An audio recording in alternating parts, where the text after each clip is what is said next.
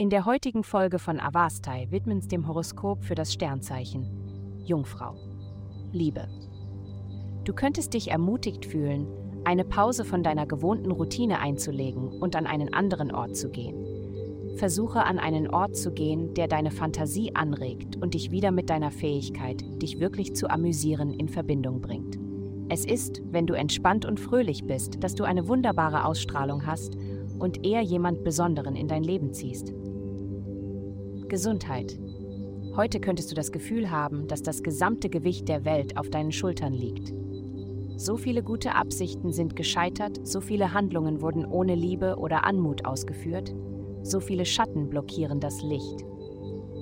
Wenn du so viel Schmerz der Welt spürst, ist deine einzige Hoffnung, die guten Absichten in den Fehlern anderer zu sehen und auf Frieden zu hoffen, damit du ein Leuchtfeuer für andere sein kannst. Nimm Trost, ohne dich wären wir verloren.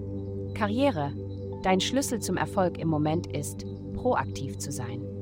Oftmals kommt dein Erfolg einfach dadurch zustande, dass du mit dem Strom schwimmst und Chancen auf dich zukommen lässt.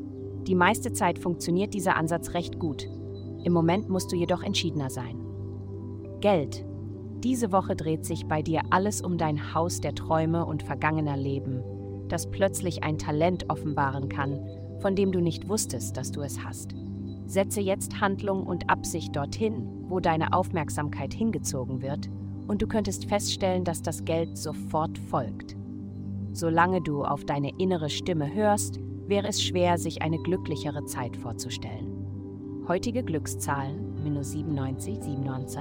Vielen Dank, dass Sie heute die Folge von Avastai eingeschaltet haben.